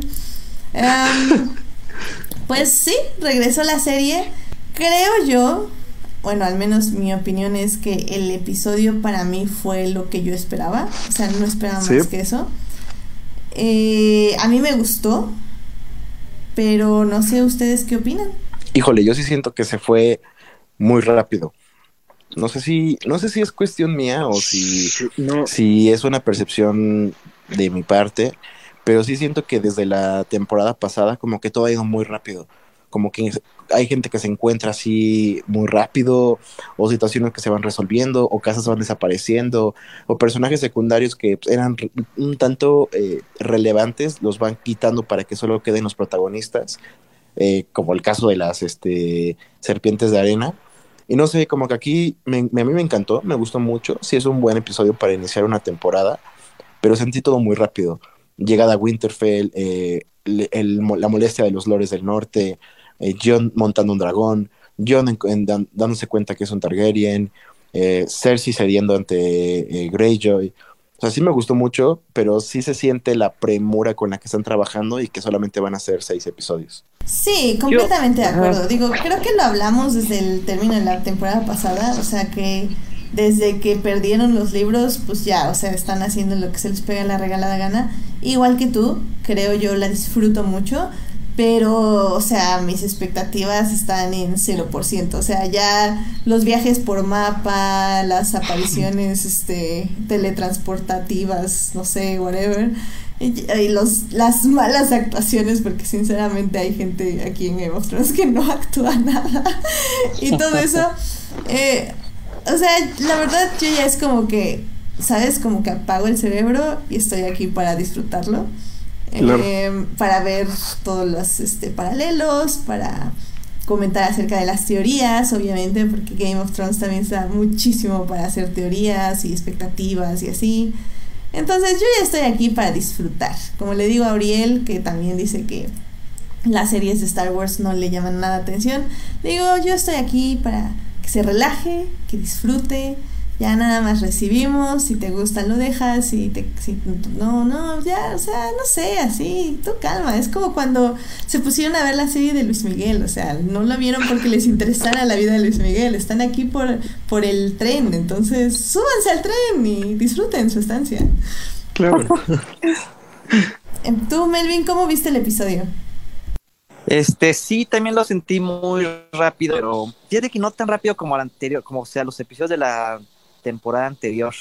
O sea, la temporada anterior sí era así de que saltaban del mapa de un lugar a otro. Y aquí, no sé, como que sentí que más bien fue, o sea, que sucedieron muchas cosas, ¿no? Pero como tiempo, o sea, tenían que llegar a este punto y creo que pues ya llegamos, ¿no? Finalmente a esto.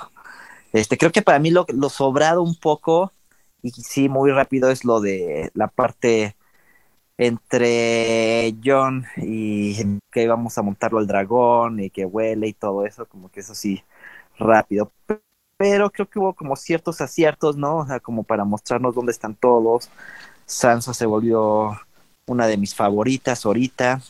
Sí, el este, episodio es de Sansa, creo yo. Sí, sí, sí. Ya, o sea, está, tiene que estar y ella es, o sea, el encuentro entre ella y Demi fue así como y pues no sé, digo, ya pues, estamos en el final, este, ya va a empezar la guerra, entonces pues, se viene bueno. Hasta eso creo que el hecho de reducir a seis episodios le está ayudando, porque si bien, como dicen, sí tal vez es un poco apresurado, creo que es el nivel justo de, de ritmo y creo que los diálogos hasta están mejor pensados que la temporada pasada. O sea, la temporada pasada ya decían pura tontería, nada más para llenar tiempo. Y aquí siento que ya es como que cada palabra que está, o bueno, cada frase tienen como una intención específica. No digo que esté bien hecho, o sea, pueden estar mejores hechas las escenas, pero al menos ya es como, ok, esta escena el objetivo es este. Entonces los diálogos tienen que ser estos, estos y estos y estos. Esta escena el objetivo es este otro. Tienen, los diálogos tienen que ser así, así, así, así. Entonces, tal vez no son la mejor elección de diálogos, pero al menos la intención de la escena está como súper clara en cada momento. Sí, y, al final, eh, esta parte como, pues ya, creo que ya la sabíamos, esta premura, pues ya va a existir durante toda la temporada final. Yo creo que obviamente cada episodio que, que va a ser como épico, ya sabemos que viene una batalla, son los que se van a tomar un poco más de tiempo para que lo disfrutemos como fans. Pero pues creo que todo el episodio estuvo bien. La verdad es que igual a mí se me pasó como agua. Y cada cosa en su lugar, como dicen ustedes. Y obviamente hubo pues revelaciones al por mayor, porque sabemos que el tiempo presiona. Pero, pues bien, o sea, también a mí me hubiera gustado que la revelación hacia Jon Snow fuera un poco más fuerte, pero pues tuvo que ser como, como fue y ni modo, ya, ya lo sabe, ahora tenemos que ver cómo reacciona. Pero sí, creo que fue un episodio acertado para hacer un episodio de apertura de, de temporada. Creo que sabíamos que Game of Thrones siempre suele ser un poco más pausado en estos episodios. Aquí fue como directo a lo que vamos. Y pues creo que lo que nos gustó a todos los fans de Game of Thrones es que vimos dónde están todos ya en realidad. Creo que no faltó nadie, según yo. No sé si faltó alguien de ver dónde estaba. No, ya fueron todos. No, creo que no. Sí, o sea, ya creo que. Sí, o sea, ya, ya sabemos dónde están todos, qué papel van a jugar. Y lo que sí es que sigue habiendo, o sea, como que abrieron nuevas intrigas, pero supongo que son para pues ya darle cierre a esto, porque pues ya sería demasiado tonto abrir intrigas de más para la, para la temporada final. Pero pues bueno, veamos qué tal avanzan estas, estos nuevos arcos y, y, cómo se cierran ya para, para ver quién se va a quedar en el trono o quién va a morir o cómo se van a hacer sus alianzas pequeñas todavía. Así que pues vamos a ver. Pero como qué intrigas. Por ejemplo, la parte de. Ay, ¿cuál dije que era? Como. como ah, la parte de lo del, de la unión de. Ay, de Cersei con el. Con Euron. Ah, ok, ok. Ajá. O sea, siguen siendo como como aperturas a nuevas, a nuevos personajes, a nuevas interacciones, que de hecho pasó muy rápido, ¿eh? O sea, porque, por ejemplo, ves que vieron que decían, no, es que yo, yo quiero estar con la reina, ¿no? Y yo dije, eso va a pasar como en un capítulo más. Y no, todo pasó en cuestión de 10 minutos, por ejemplo, ¿no? Entonces, como de, eh, bueno, Sabemos que el tiempo pues apremia, entonces todo está pasando muy rápido, así que pues vamos a ver cómo, cómo avanza esto. Sí. Sí, sobre todo, sobre todo con los personajes femeninos que siento que siempre han estado muy mal escritos en Game of Thrones. Al menos, como decía Melvin, creo que ya Sansa ya por fin le quitaron su ingenuidad que yo seguía sin entender. Y se las pasaron a Jon Snow, que siempre ha sido... Yo, es lo que yo no entiendo. O sea, Jon Snow siempre ha sido mucho más ingenuo que Sansa y a la que Sí. critican esa Sansa. No voy a decirlo, pero sexismo, pero bueno. Este... Pero creo que me gustó mucho esta Sansa ya 100% política bitch please. Y regresándosela a todos. Está... lo- la amo, la ame, la ame, la ame, la ame. Y, y pues sí, pues ojalá sí, ya creo que seis episodios es justo para que ya se dediquen a lo que se tienen que dedicar. Y pues los últimos dos ya sabemos que van a ser batallas épicas, así 100% muerte, destrucción y sangre. Entonces, ah, ya viene. Yo, mira, estoy aquí con mis palomitas, lo que sea, no me importa.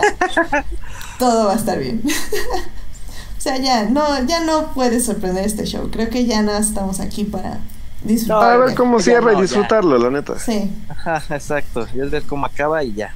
exacto. Así que disfrútenlo, relájense, griten, rían, lloren, pierdan dinero en sus quinelas, pero pues ya, aquí estamos.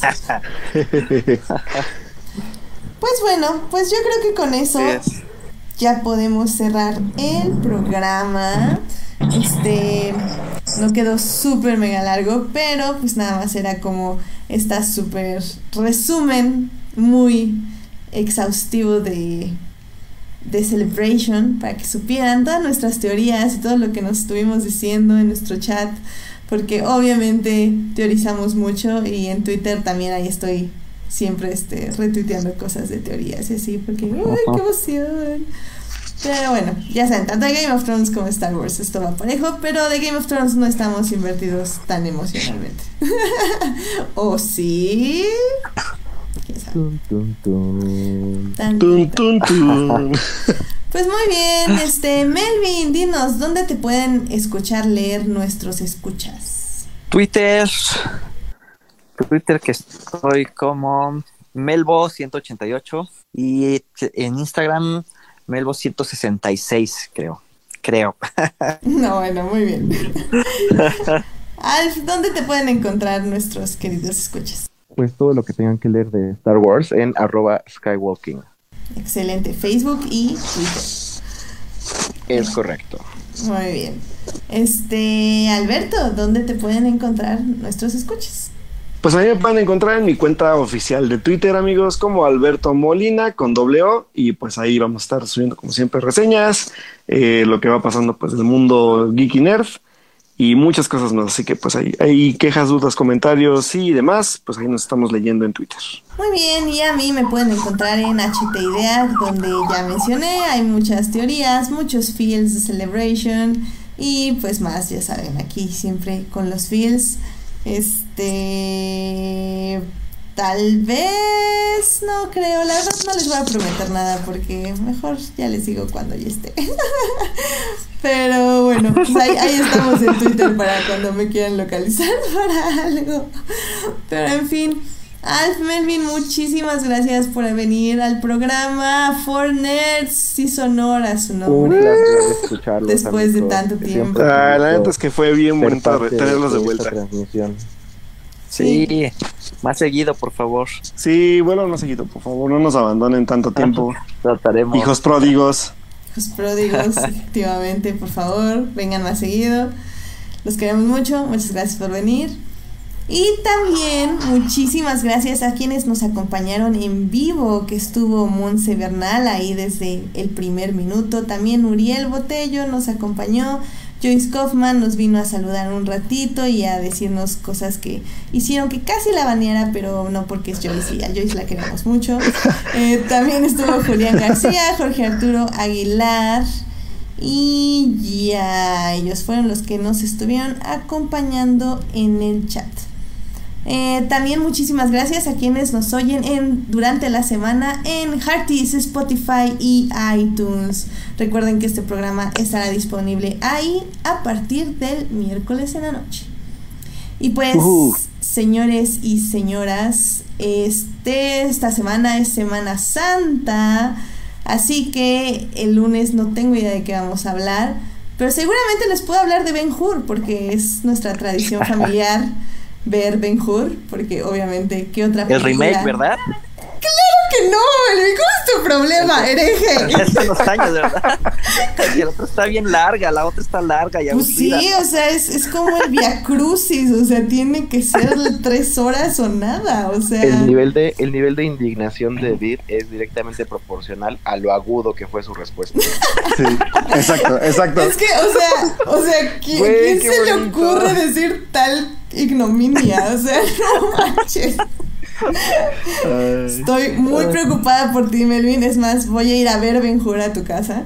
Y de paso me agarro mi, mi Ya serie te de Digimon. amenazó. Sabe dónde Ah, la acabo de ver, vives. la acabo de ver, muy buena. Híjole, híjole, no, no, no lo puedo creer. Lo que no has visto es la nueva versión, así que te la voy a poner.